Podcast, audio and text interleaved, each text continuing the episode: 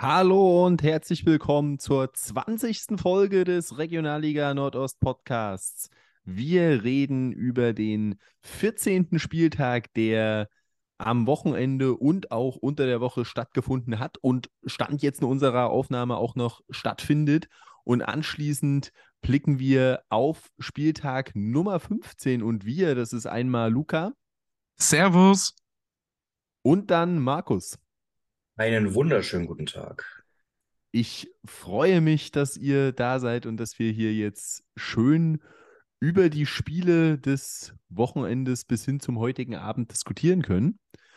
Und ich würde sagen, wir verlieren gar nicht so viel Zeit und starten einfach mal rein mit dem Freitag. Da gab es drei Spiele. Und wir fangen mal an in Berlin mit der Partie zwischen Lichtenberg 47 und Viktoria Berlin. Und ja, die Mannschaft von Muratik war sicher vielleicht der leichte Favorit, war vor dem Spieltag zwei Punkte in der Tabelle vor Viktoria, hatte ein Heimspiel, aber so richtig wollte es in der Partie nicht laufen und kurz vor Schluss wurde das dann bestraft in der 91. Minute ein Heber von Enes Kütsch aus sagen wir einfach mal, abseits verdächtiger Positionen war das goldene Tor des Freitagabends und so holt sich Viktoria die drei Punkte und zieht vorbei an Lichtenberg 47. Luca, wie hast du denn die Partie gesehen? Ja, ich, ich meine, es war jetzt nicht die hoch, hochklassische Partie. Es war jetzt kein, kein Spitzenkick. Es war okay. Äh, der Elfmeter war interessant, sage ich mal. Vor allem, wie der dann auch ausgeführt wurde, und zwar in die Wolken. Ja, und das 1-0 war dann halt, äh, ja, ich, ich habe so, ich hab's im Vorfeld der Aufnahme schon gesagt. Ähm, einfach, einfach geil. Also einfach richtig, richtig geiles Tor. Ich finde den Pass klasse und wie er den dann drüber hebt, äh, ganz stumpf und der dann perfekt reingeht. Äh, einfach geiles Tor. Markus, erzähl du mal. Ja, ich habe ja gesagt, dass ich Lichtenberg als klaren Favoriten sogar sehe und ich war sehr überzeugt, dass sie gewinnen werden oder zumindest punkten werden. Aber Viktoria hat es ganz ja, abgezockt gespielt, wahrscheinlich eine der besten Leistungen dieses Jahr vom Absteiger aus der dritten Liga der Vorsaison. Also sehr effizient nach vorne gespielt, sehr gut nach vorne gespielt. Lichtenberg kam eigentlich gar nicht ins Spiel. Dann verschießen sie den Foul-Elfmeter, Tyson war das, wie du gesagt hast, in die Wolken. Aber dann ist Lichtenberg trotzdem nicht so richtig in die Partie reingekommen. Erst in der zweiten Halbzeit hat sich das ein bisschen geändert. Da gab es dann hier und da mal Fernschüsse. Es gab einen Fernschuss an die Latte für Lichtenberg, aber auch nicht zwingendes. Viktoria hat viel probiert, vor allem Enes Kütsch, der ja dann seine Leistung auch belohnt hat, der wahrscheinlich da der beste Mann an dem Abend war. Und ja, dann das Tor in der 91. Minute. Ja, schöner Heber, schönes Tor. Allerdings so pomadig wie Lichtenberg in der ersten Halbzeit gespielt hat, genauso pomadig hat Wollert, der Torhüter von Lichtenberg, das er verteidigt. Da war er sich nicht ganz sicher, ob er rauskommen soll, ob er im Tor bleiben soll.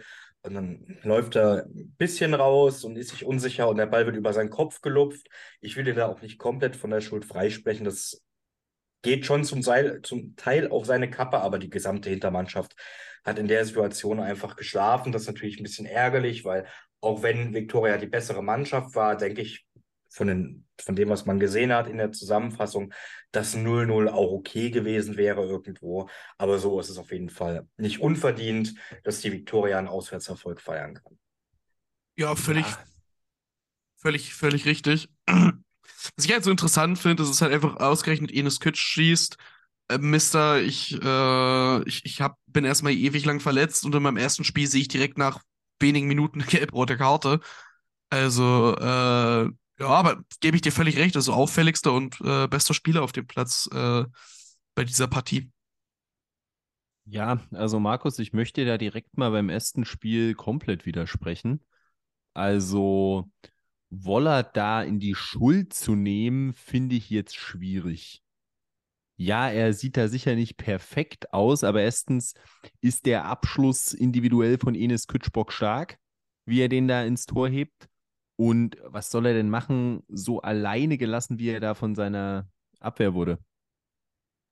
wie gesagt, entweder er kommt komplett raus oder bleibt drin. Er ist ja so halb rausgekommen, hat gezögert, wollte dann wieder zurückgehen und in dem Moment wird der Ball dann über ihn drüber gelupft.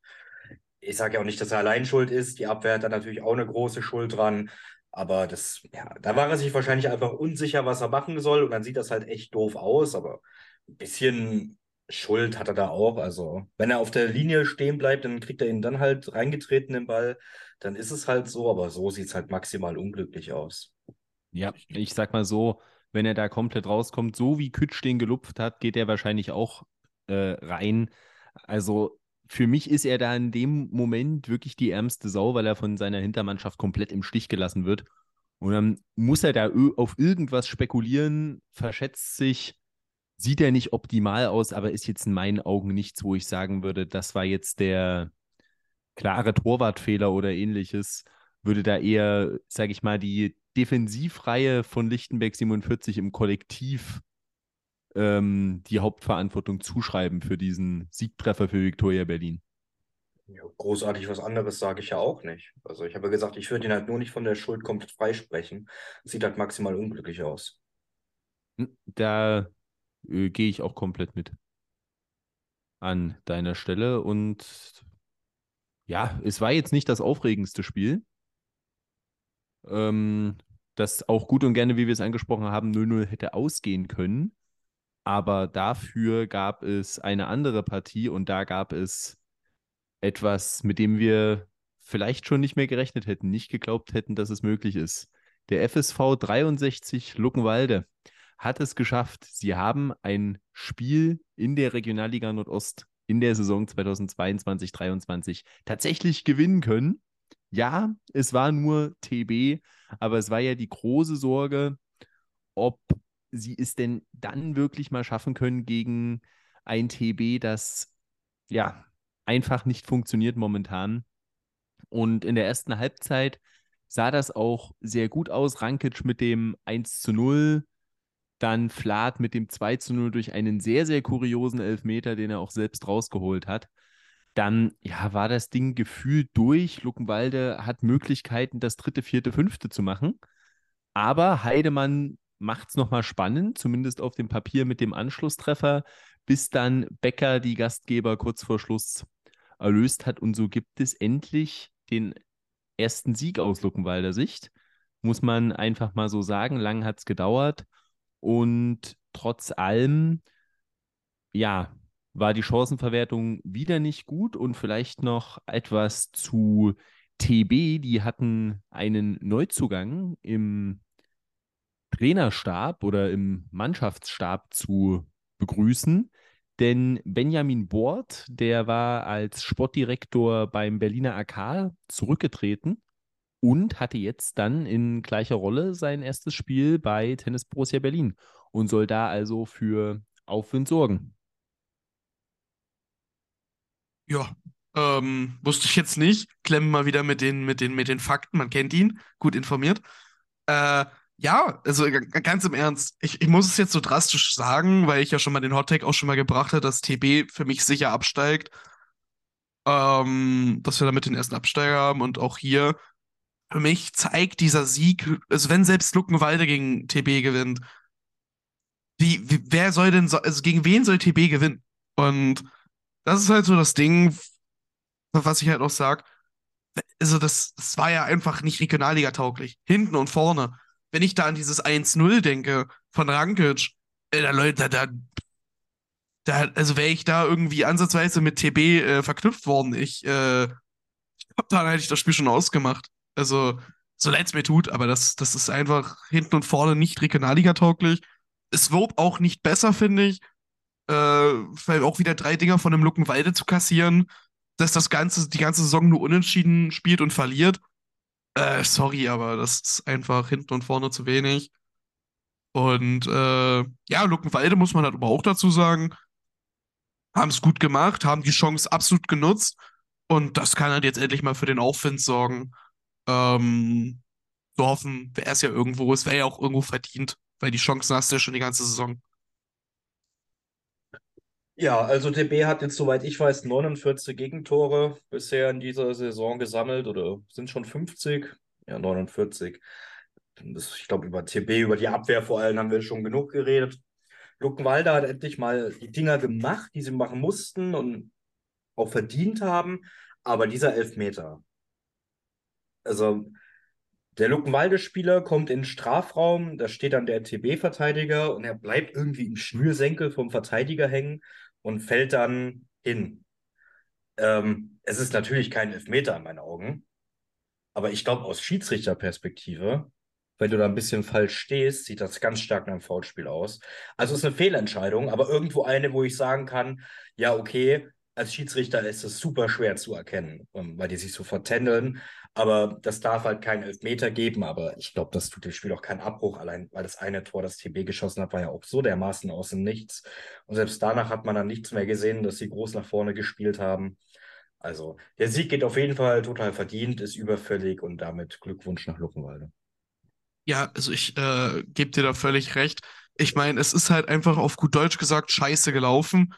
Ähm, ich kann dem Schiedsrichter da nicht viel Vorwürfe machen, weil wenn du da einfach ein bisschen anders stehst, das, das nicht so im Blick hast, dann sieht das halt einfach wie ein glasklares Foulspiel aus. Ich habe bei der, bei der Zusammenfassung habe ich im ersten Moment auch gedacht, bevor sie dann mal nä das näher gezeigt haben, habe ich auch gedacht, ja, glasklarer Elfmeter. Also, wie gesagt, ich, äh, klar, Fehlentscheidung, klar darf es kein Elfer sein, aber du kannst, kannst dem keinen Vorwurf machen. Das, bei der Perspektive, da kannst du es einfach nicht sehen, dann denkst du, das ist ein Elfmeter. Das ist halt einfach wirklich blöd gelaufen für DB. Ja, und um das Ganze mal noch, also ich stimme euch völlig zu, aber um das mal noch weiter zu erzählen, die Geschichte, in welcher Welt soll man damit rechnen, dass die Spieler mit ihren Schnürsenkeln verhaken? Das kommt ja nochmal dazu. Also, dass es da irgendwo Situationen gibt, wo jemand wegrutscht oder so, damit kann man rechnen, aber dass sich irgendwo Schnürsenkel ineinander verhaken und dass man dadurch zu Fall kommt, völlig logisch.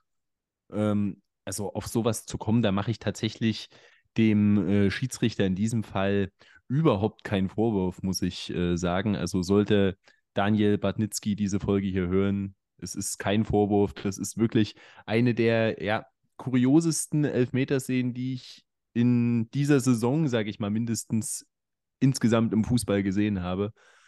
Aber wie Markus das schon richtig angesprochen hat, das war jetzt, glaube ich, nicht das, was die Partie entschieden hat.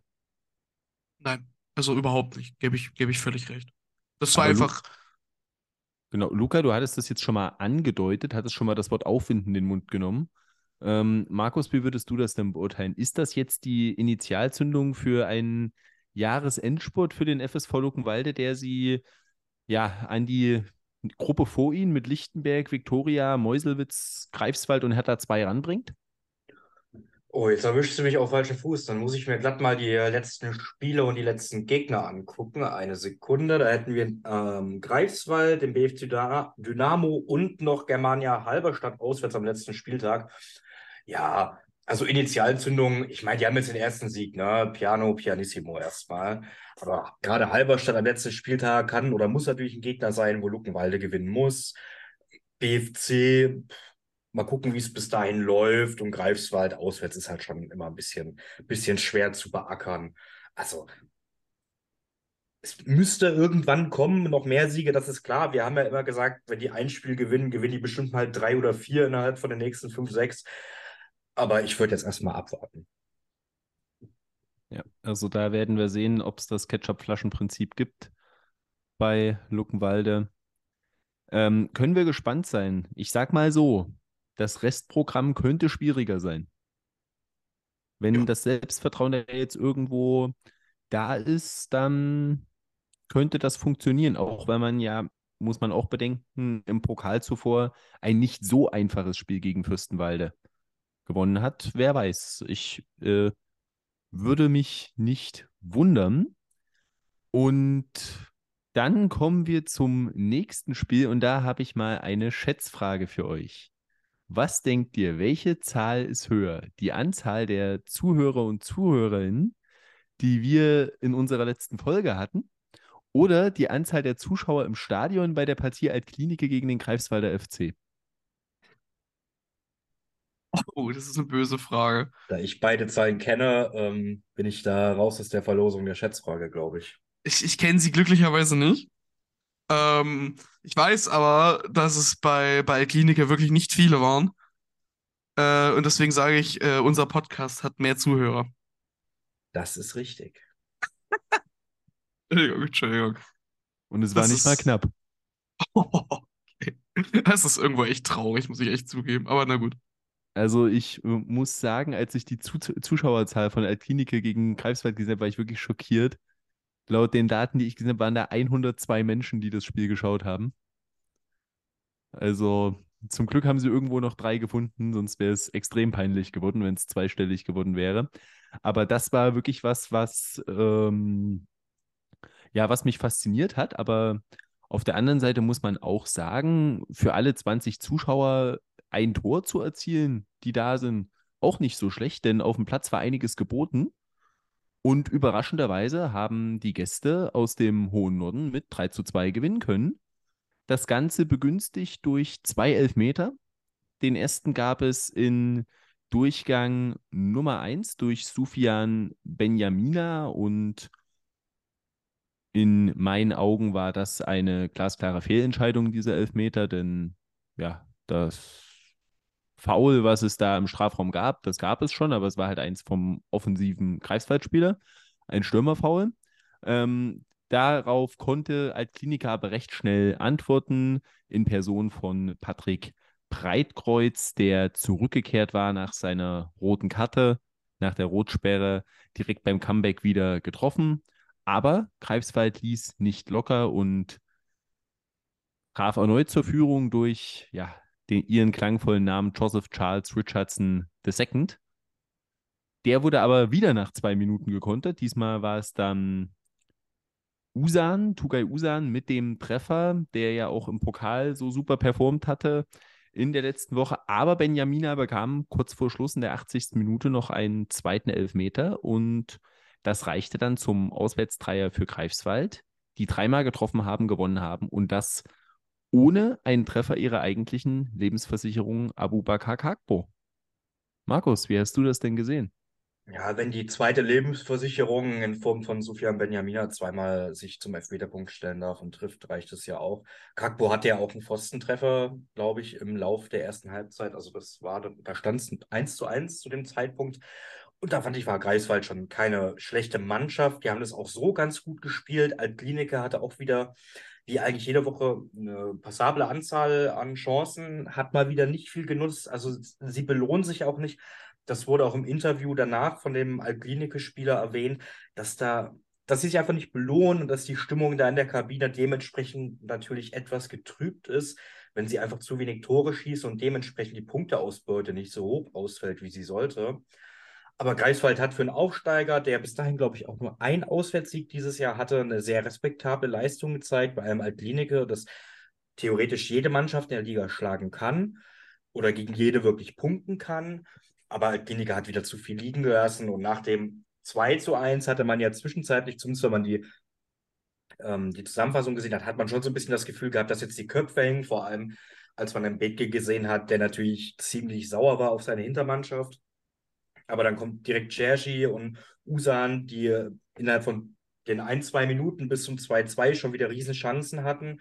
Und dann plätschert so ein bisschen vor sich hin. Und dann gibt es endlich mal einen gerechtfertigten Elfmeter für Greifswald.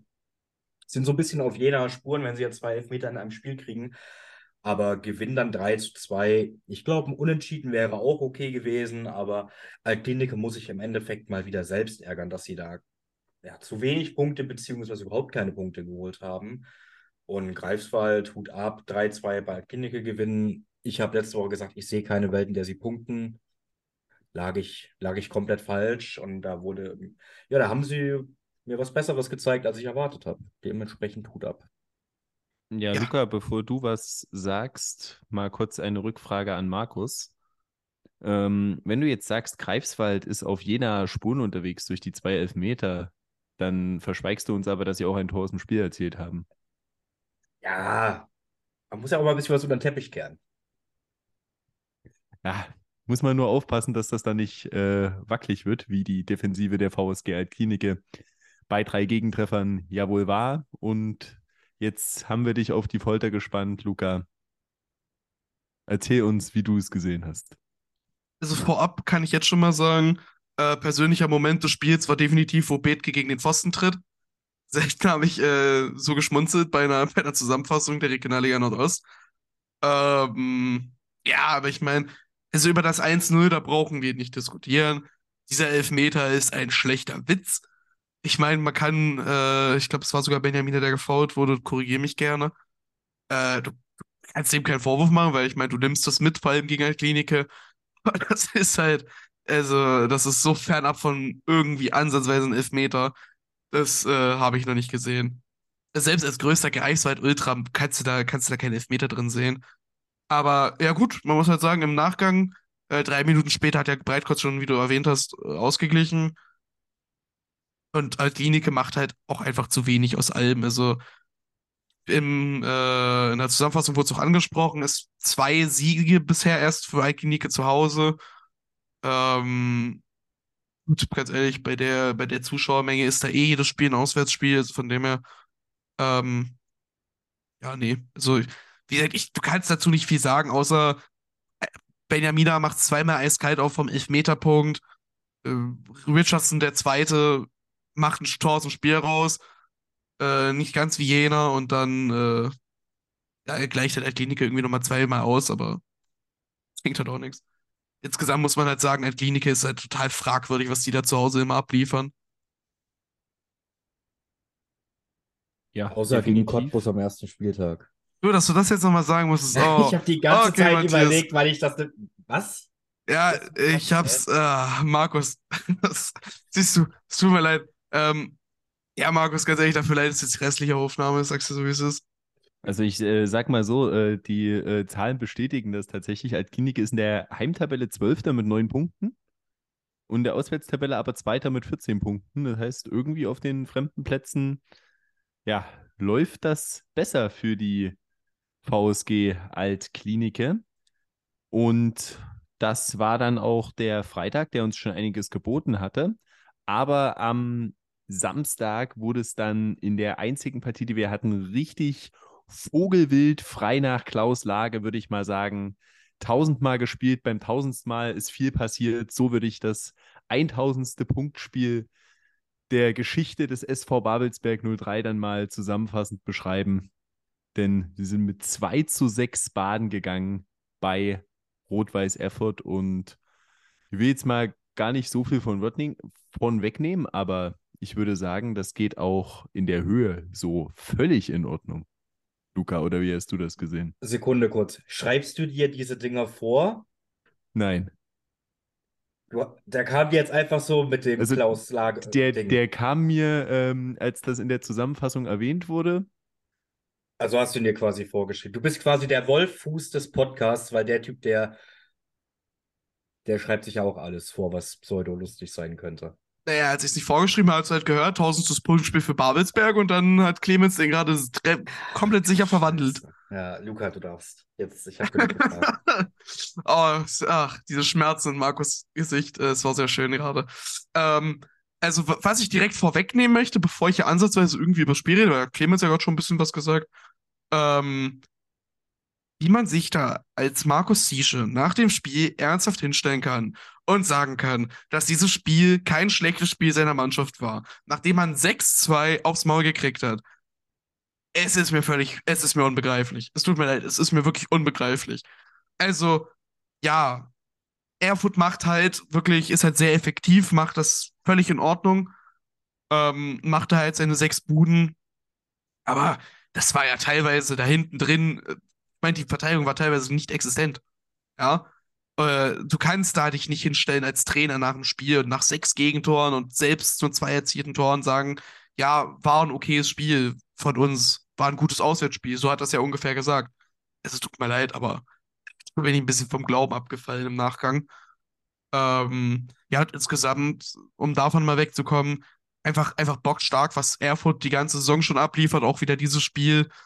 Äh, und bei Babelsberg ist halt ein klarer Abwärtstrend bisher zu erkennen. Ähm, muss man dazu klar sagen. Markus, erzähl. Tausend, tausend Nächte. Ja, ja, ich, ich bringe jetzt äh, keinen anderen Spruch über ein Lied mit tausendmal berührt oder sowas. Äh, hat er das wirklich nach dem Spiel gesagt, der Babelsberg-Coach? Markus Tische hat sich nach dem Spiel hingestellt und hat gesagt, es war kein schlechtes Auswärtsspiel seiner Mannschaft. Ungefähr so müsste das Zitat gelautet haben. Das äh, soll er mal dem Stuhl erzählen, den er so schön umgeschmissen hat nach dem 5-2 oder 6-2. Ja, so viel muss man über das Spiel nicht reden. Erfurt komplett dominant. Gut, die erste halbe Stunde waren ein bisschen fahrig, aber da waren sie auch schon die bessere Mannschaft, aber jetzt ohne die große Torchance. Da ist einmal kurz der Ball an den Pfosten gekullert, aber das war jetzt auch nicht so die heikelste Situation, wie man es vielleicht, wie sich das anhört. Aber auf jeden Fall schon bestimmender. Und dann ja, fällt das 1-0 durch Seidemann mit seinem, also jetzt hat er, glaube ich, acht Treffer insgesamt, oder ja, acht hat er jetzt mit seinem siebten Treffer zu dem Zeitpunkt. Kurz vor der Halbzeit stellt er dann mit seinem achten Treffer auf das 2-0. Kommt Erfurt aus der Halbzeit und Merkel, der auch ein überragendes Saisonspiel stellt, auf 3-0, dann war das Ding durch. Zur Halbzeit hatte Babelsberg ja gewechselt, weil Endualu und Steinborn haben nicht gespielt. Ich weiß ehrlicherweise auch nicht warum, ob sie ein bisschen angeschlagen waren, aber als die dann im Spiel waren, ging zumindest nach vorne bei Babelsberg ein bisschen was, aber die beiden können das auch nicht alles machen. Die Abwehr war ja quasi nicht existent. Also das war ja, nach vorne sah das dann in der zweiten Halbzeit oder generell gar nicht so schlimm aus, aber nach hinten, also es gab keine Abstimmung zwischen der Mittelfeldreihe, der Abwehrreihe und der Torwart war die ärmste Sau auf dem Platz. Keine Ahnung, was da schiefgelaufen ist. Das Ergebnis geht halt auch in der Höhe komplett so in Ordnung. Und das ist halt echt bitter, wenn man bedenkt, dass es vorm Spieltag der zweite gegen den fünften war und Babelsberg ja auch die theoretische Chance hatte, an Erfurt vorbeizuziehen. Und dann war jetzt halt Erfurt das ganze Wochenende über Tabellenführer. Momentan sind sie es gerade nicht, weil der BRK noch gegen Lok Leipzig führt. Das ist die 75. Minute gerade. Vielleicht ändert sich das ja noch in den nächsten 15. Aber ja, auch das ist komplett verdient, wenn sie Erster bleiben sollten. Okay, kein Tor für BRK. Wenn sie Erster bleiben sollten, ähm, einfach weil sie eine überragende Saison spielen. Und ja, Klemme. Ja, ähm, ich sag mal so, der Druck und die Last, die wächst jetzt aber immer mehr auf den Schultern von Rot-Weiß Erfurt, denn so langsam sollte jeder wissen, dass sie sehr, sehr ernst zu nehmen sind. Also wer jetzt auch noch ein Babelsberg aber sowas von aus dem Stadion fegt, der muss sich da dann, wenn das so weitergeht, in der Winterpause auch irgendwelche Sachen anhören, dass man da eben doch oben mitspielt. Also, das sieht momentan auch alles relativ nachhaltig aus, solange die Mannschaft jetzt nicht in der Winterpause zerfällt und Luca hat einen ganz, ganz großen Drang, uns irgendwas mitzuteilen. Ja, nee, vor allem, äh, was Markus gerade gesagt hat, äh, mit Steinborn, ich meine, äh, wenn du auf die Startaufstellung schon gegen Cottbus guckst, da hat ja Steinborn auch schon nicht gespielt. Ich meine, es ist anscheinend irgendwie allgemein gerade ein Trend bei Markus Tische oder so, dass er vielleicht jetzt irgendwie gar nicht so auf Steinborn setzt. Soll auch sehr unzufrieden sein, Steinborn, darüber. Ähm, was man bei seiner anhand seiner Qualität und seiner, ja gut, er trifft ja auch, äh, irgendwo auch verstehen kann. Ähm, und das Weitere noch nochmal zu, um, um zu Klemme was zu sagen. Ähm, ja, also ich, das Ding ist, also klar, zur Winterpause, Erfurt, das ist halt, das wird halt natürlich mehr Druck, ne? Weil du kannst offensichtlich, du schlägst die großen Namen in der Liga oder großen Namen in Anführungsstriche, aber die, ich sag mal, die, die, die besseren Mannschaften dieser Liga auch, nicht nur die kleinen, sowas wie Halberstadt oder so. Ähm, und das, das wirkt sich natürlich auch auf die Erwartungshaltung der, der heimischen Fans aus, weil wenn du jetzt siehst, okay, wir haben jetzt 14 Spiele gespielt, wir sind jetzt, Stand jetzt zum Zeitpunkt äh, dieser Aussage, äh, sind wir auf dem zweiten Platz. Ähm, natürlich wächst da was, man sieht ja, dass man auch mitspielen kann. Das Problem ist, und das sehe ich so ein bisschen, wir hatten es ja letzte Saison schon mal, da war es der BRK. Äh, die Frage ist halt, inwiefern wird Fabian Gerber halt auch Angebote aus besseren Ligen kriegen, beziehungsweise aus einer Hö Liga höher. Weil wenn du da mal so guckst, ähm, in der dritten Liga, da steht ja einiges äh, auf Tabellenplätzen, wo äh, die Verantwortlichen sagen, da sehen wir uns eigentlich jetzt nicht so. Und das ist, könnte halt noch sehr interessant werden. Ähm, das wird sich halt zeigen. Aber ich, es sollten auf jeden Fall äh, in Erfurt ein paar Alarmglocken klingeln, was, was Fabian Gerber angeht in der Winterpause. Nicht nur Gerber, auch die Spieler. Also, ich glaube, wenn so ein, ein Seidemann und ein Merkel so weiterspielen, dann sind die aber sowas von spätestens Sommer weg, wenn Erfurt nicht den Durchmarsch schaffen sollte in Liga 3. Wenn nicht sogar schon im Winter. Also, hat ja auch niemand sehen können, dass sie so gut sind. Und ich meine, ich glaube, der Arbeitsweg von Erfurt nach Halle zum Beispiel ist jetzt ein kurzer in der Winterpause oder sowas. Also das ich als Sena-Fan würde natürlich nicht Nein sagen, aber ich finde es auch generell nicht ausgeschlossen, genauso wie es auch anderen Teams, die jetzt in der oberen Tabellenregion spielen, wahrscheinlich ähnlich gehen könnte, dass in der Winterpause, also jetzt nach den drei Spielen, die wir noch haben, vielleicht nochmal der ein oder andere Stein ins Rollen kommt und dann einige Spieler gehen. Deswegen, Erfurt soll jetzt erstmal bis zur Winterpause gucken, dass sie das einigermaßen halten können oder eben auch nicht. Ähm, wie gesagt, Stand jetzt sind sie ja kein Tabellenführer mehr. Ich weiß auch nicht, wie viel Druck sie das, sie sich da jetzt machen in den nächsten Wochen, weil Gerber ist da, glaube ich, schon hinterher, der sagt, Jungs, hier Piano Pianissimo, extra für euch zwei nochmal gesagt. Ähm, bleibt mal ganz ruhig. Wir sind ja immer noch Aufsteiger. Ne? Ja, also interessant, dass du jetzt Halle erwähnst, aber also ich denke da mal in allererster Linie an Aue. Ich denke halt an Halle, weil letztes Jahr hat es einen Trainer aus der Liga nach Halle gezogen. Warum soll sich auch mal ein Spieler dahin ziehen? Nee, also jetzt gerade auch bei Gerber. Ich habe eher an die Spieler gedacht bei Halle. Mhm. Ähm, also bei Gerber jetzt so, also ich sag mal so, ein Zweitliga-Absteiger, der jetzt auch nicht so weit von Erfurt weg ist, ähm, ist ja noch auf Trainersuche. Also könnte passen, aber das ist jetzt alles Zukunftsmusik, über die wir gar nicht spekulieren brauchen.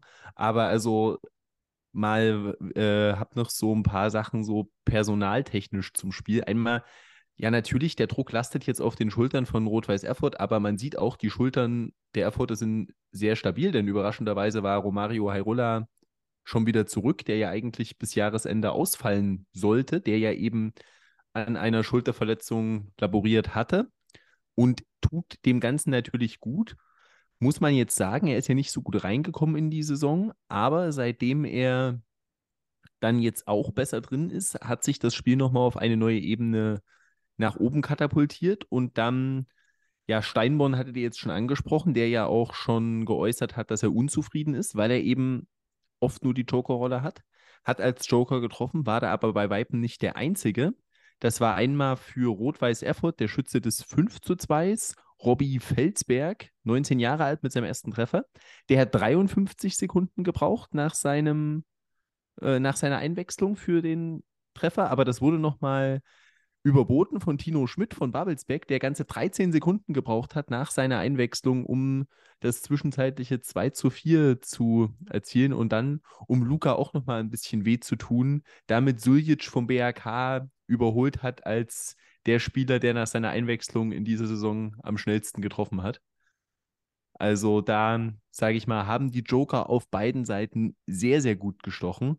Aber am Ende war es eben ja vor allem dieses Duo Mergel-Seidemann, das Erfurt auf die Siegesstraße gebracht hat.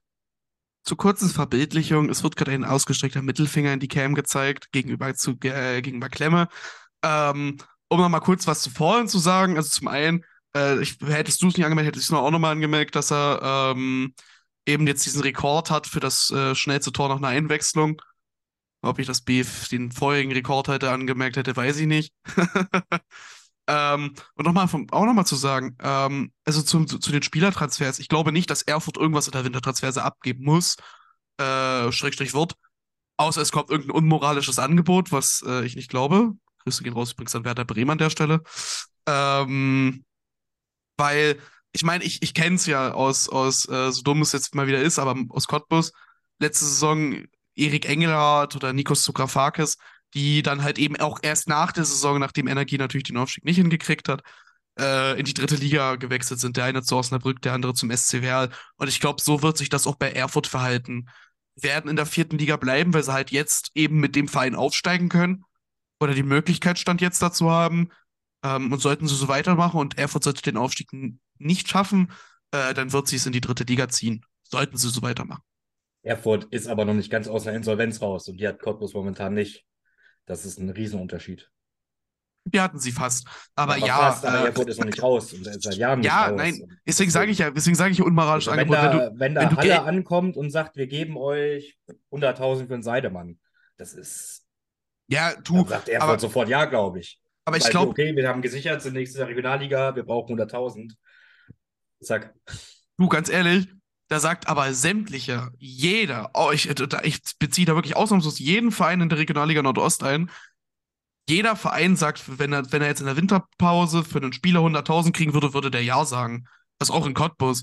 Wir sind, äh, da, da ist das Geld Ja, einfach Erfurt zu, zu wenig halt da. theoretisch noch Ja, also Erfurt- vom Prinzip her. Vom Prinzip her ist es in Erfurt natürlich nochmal was ganz anderes, ne? Da gebe ich dir völlig recht. Aber ja, abgesehen davon, dass Halle auch keine 100.000, ist ja egal. Ja, Ja. Klemme. Das werden wir uns dann mal in der Winterpause nochmal genauer anschauen. Momentan läuft es gut und ja, Stand jetzt haben die Spieler alle mal mindestens einen Vertrag bis Saisonende. Und das heißt zumindest, ich gehe erstmal davon aus, dass sie bis dahin auch bei Rot-Weiß Erfurt spielen werden. Aber warten wir erstmal ab, wie es jetzt in den letzten drei Spielen in Richtung Winterpause geht. Es war auf jeden Fall der nächste überzeugende Auftritt. Man sieht auch immer wieder nach Rückschlägen wie dem Unentschieden in Halberstadt, man kommt stark zurück. Und da läuft sehr viel richtig bei Rot-Weiß Erfurt. Und damit wechseln wir zum Sonntag. Da hatten wir dann drei Spiele, die alle zu unterschiedlichen Zeiten begonnen wurden. Um 13 Uhr ging es los mit der Partie zwischen Energie Cottbus und Germania Halberstadt. Cottbus hatte bis dato jedes Heimspiel gewonnen. Halberstadt bis dato jedes Auswärtsspiel verloren. Und in einer sehr überraschenden Wendung ist es genau dabei geblieben. Und wenn mich jetzt nicht alles täuscht, waren Markus und ich uns da in der letzten Folge auch schon einig, dass das Spiel 4-0 ausgehen wird. Und so ist es auch ausgegangen. Und ja, Markus, viel mehr gibt es dazu auch nicht zu sagen, oder? Ja, ich habe nicht so viel dazu zu sagen, außer dass ich es ganz unterhaltsam fand, dass Pele Wollitz sich nach dem Spiel so angehört hat, als hätten sie 5-0 verloren, wie sauer er war. Ja, aber da kann Luca ein bisschen drüber reden, warum er denn sauer war, ähm, obwohl es 14-0 für seine Mannschaft ausging. Ja, das haben wir schon abgehandelt. Äh, zum einen zum Spiel selber. Ähm, vor dem Spiel eine kleine Choreo, eine, eine Ultragruppe. 20-jähriges Bestehen war ganz schön. Das wurde mal wieder natürlich in der Zusammenfassung nicht gezeigt. Man kennt es ja. Deswegen wollte ich es mal erwähnt haben. Ähm, zum Spiel selber, das 1-0 durch Österhelwig, dumm abgefälscht, Fernschuss. Äh, geht rein. Ich finde es interessant, dass das Tor für Österhelwig gewährt, äh, gewertet wird, aber gut, ist halt so.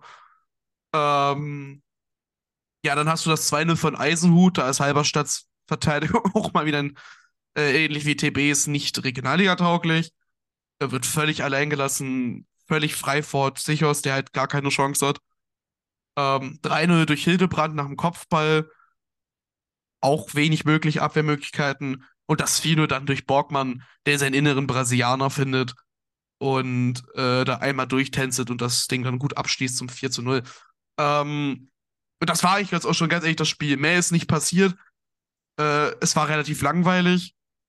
Ähm, um kurz das äh, aufzufassen, was du gerade nochmal gesagt hast mit Pele Wollitz. Äh, ich verstehe ihn schon. Ich muss es ehrlich zugeben, ich verstehe ihn, dass er so angepisst war. Weil ähm, nicht nur der Trainer angepisst war, äh, auf gut Deutsch gesagt, nach dem Spiel, sondern auch die Spieler, äh, die das in Interviews dann äh, mit anderen Medien ähm, in dem Fall, ich glaube, der Nieder Niederlausitz aktuell oder sowas heißen sie, ähm, auch nochmal angemerkt hat, dass es halt einfach zu wenig war. Ähm, weiß nicht, was im Training gemacht wird, was da trainiert wurde, was da äh, eingeübt wurde, aber ich glaube, Pele wollte es schon, wenn er sagt, äh, dass Abläufe und so weiter trainiert wurden und die überhaupt gar nicht da waren im Spiel, was man auch gesehen hat, dass da nicht viel da war. Ähm, ich, ich verstehe das völlig. Also wie gesagt, selbst auch die Spieler haben ja äh, nach dem Spiel teilweise gefühlt geredet, wie als ob wir gerade 5-0 verloren hätten. Und das war auch unter den Fans breiter Konsens, dass das Spiel eigentlich nichts war, aber Halberstadt einfach zu schlecht war, um ansatzweise irgendwie dagegen zu halten, auch gegen so eine Nichtleistung. Ja, gut, da machst du dann am Ende des Tages die Tore und ja, es war doch genauso zu erwarten, dass das Halberstadt da nicht äh, mithalten kann. Ich möchte vielleicht sogar noch ein Tor, das nett aussah, ein wenig schmälern, nämlich das 4 zu 0 durch Borgmann. Ja, er hat das nett gemacht, aber also das war ja keine Verteidigung. Die äh, Halberstädter Defensive ist ihm da ja Spalier gestanden bei dem Treffer. Anders kann man das nicht ausdrücken. Also so ungestört durch eine Defensivreihe laufen durfte er wahrscheinlich noch nie in seiner Karriere, würde ich jetzt einfach mal schätzen und von daher äh, auch an dem Punkt nochmal so, das war sinnbildlich für den Auftritt von Germania Halberstadt, die ja im ersten Durchgang, als es 2-0 stand, eine ganz nette Möglichkeit durch Van der Werf erst hatten und danach noch eine, bei der Bethke dann wirklich stark pariert. Ähm, das ist völlig klar, aber ja, ähm, auf der anderen Seite muss man auch sagen, das Spiel war ja bei den Gästen schon vor Ampfiff abgeschrieben. Ähm, das ist ja relativ eindeutig. Allein wenn man in der ersten Halbzeit ohne Justin Eilers auftritt, dann wissen wir Bescheid. Er muss natürlich auch heute seine Erwähnung finden. Er hatte zwei Aktionen, ein harmloses Schüsschen und ich meine, den Kopfball war es weit, weit über den Kasten in bester Anlehnung an den Elfmeter von Yannick Theisen am Freitagabend. Aber mehr war da nicht. Und ja, im Endeffekt muss man sagen, Cottbus löst die Pflichtaufgabe souverän, ohne dabei auch nur im Ansatz zu glänzen. Und ja, das, das war es dann auch mit der Partie. Und dann schauen wir mal weiter zum ja, zweiten Spiel des Samstagnachmittags. Um 13.30 Uhr ist der ZFC Meuselwitz zu Hause zu Werke gewesen und hatte dabei die zweite Mannschaft von der Hertha zu Gast. Und nach sechs Minuten war es Nada Jindawi, der ja schon bei den Profis mittrainiert hatte. Da gibt es ja schon die Vermutung, sehen wir den Influencer der Liga, verlieren wir ihn an die Bundesliga in der Regionalliga Nordost? Ist die Gefahr gegeben? Ähm, es wird sich zeigen, er hat jedenfalls zum 1 zu 0 getroffen für seine Mannschaft. Allerdings, ja, hat sich die Hertha danach dann so gedacht, ja, wir führen jetzt, das ist schön und jetzt schauen wir mal, was passiert. Haben Meuselwitz immer mehr ins Spiel kommen lassen und im zweiten Durchgang war es dann, nachdem es zuvor auch schon Aluminiumtreffer gab, Florian Hansch, der innerhalb von zehn Minuten die Partie gedreht hat, in den Minuten 69 und 79. Und was ich interessant fand, und dann höre ich, äh, gebe ich weiter an euch. Nach dem 2 zu 1 hat Hertha wieder angefangen, sich zu bemühen. Was war da zwischendurch los? Warum denkt man sich, man schießt ein Tor und dann reicht uns das, Luca? Wenn ich dir äh, das sagen könnte. Also, ich meine, das ist ja ein wiederkehrendes Muster in Berlin, äh, beziehungsweise bei der Hertha. Und äh, es, ist, es ist wirklich unerklärlich, weil du hast halt auch diese Qualität eigentlich in, im Sturm, in der Offensive, mehr zu machen, mehr zu schießen. Ähm, mit Ngendawi, äh, so weh es mir auch tut, das sagen zu müssen aber definitiv ein der besten äh, Offensivspieler der, der, der vierten Liga. Ähm, und dass du da jedes Mal nach dem 1-0 das Spiel in Aue einstellst, ist für mich auch völlig unerklärlich. Ähm, Meuselwitz macht es dann aber auch einfach gut. Äh, was mich sehr überrascht, dass Meuselwitz in letzter Zeit äh, wirklich mal wieder was hinkriegt. Hätte ich ja so zwischenzeitlich überhaupt nicht erwartet, bin ich ganz ehrlich. Ähm, ja. Es war natürlich von vornherein klar, dass Meuselwitz 2 zu 1 gewinnt, jeder, der was anderes getippt hat. Unentschieden können die nicht spielen. Nach dem 1-1 war klar, da passiert noch was. Und da hat Hansch seinen Doppelpack geschnürt am Wochenende. Mit Saisontreffer 2 und 3, wenn ich jetzt richtig liege. Äh, während es hier einen, ist das ein Elfmeter für Lok Leipzig? Das ist ein Elfmeter. Das ist ein Elfmeter für Lok Leipzig. Mensch, da, das ist jetzt das nehmen wir jetzt live mit. in der Das nehmen wir jetzt 91. Nehmen live wir mit. jetzt live mit in der Wir nehmen jetzt 92. live mit. Minute. 1-1. Wir brauchen noch ein Tor, dann Oh. ich, glaube ich, die Tippspielrunde beim Und der ist Element. drin, souverän Drin. Wie lange verwandelt, hat den das bei Keeper verladen. Wie lange hat Das- denn das bei dir gedauert? Also bei mir war vor fünf Sekunden schon drin. Bei Check mir auch, das- Also ich, ich, ich habe es auf dem Fernseher laufen. Vielleicht mal größere Bildschirmdiagonale. Hm, Ähm, da Da hat dauert der- das da hat länger. der- ja, ja, genau. Ähm, zurück zu Mäusewitz. Vielleicht kriegt man noch das 2-1 für Lok hier. Äh, jetzt ist Erfurt wieder Tabellenführer, ne? Ja, Oh, fuck. nicht mehr lange. Ähm, ja, auf jeden Fall. So, wo war ich? Ja, Mäusewitz gewinnt das dann am Ende auch verdient, auch wenn sie sich irgendwie schon ein bisschen schwer getan haben, auf jeden Fall. Bis sie dann das 1-1 gemacht haben, aber ja, da fand ich, also der Sieg geht voll klar. Mäusewitz kommt jetzt, wie man in dem chemischen Element sagen würde, wie Basti sagen würde. Und ja, die haben jetzt einen Lauf, drei Siege in Folge müssten es jetzt sein, wenn ich nicht falsch liege. Haben sich jetzt gut unten rausgeboxt, zeigt ja auch, dass es gut war, weiterhin auf Heiko Weber zu setzen.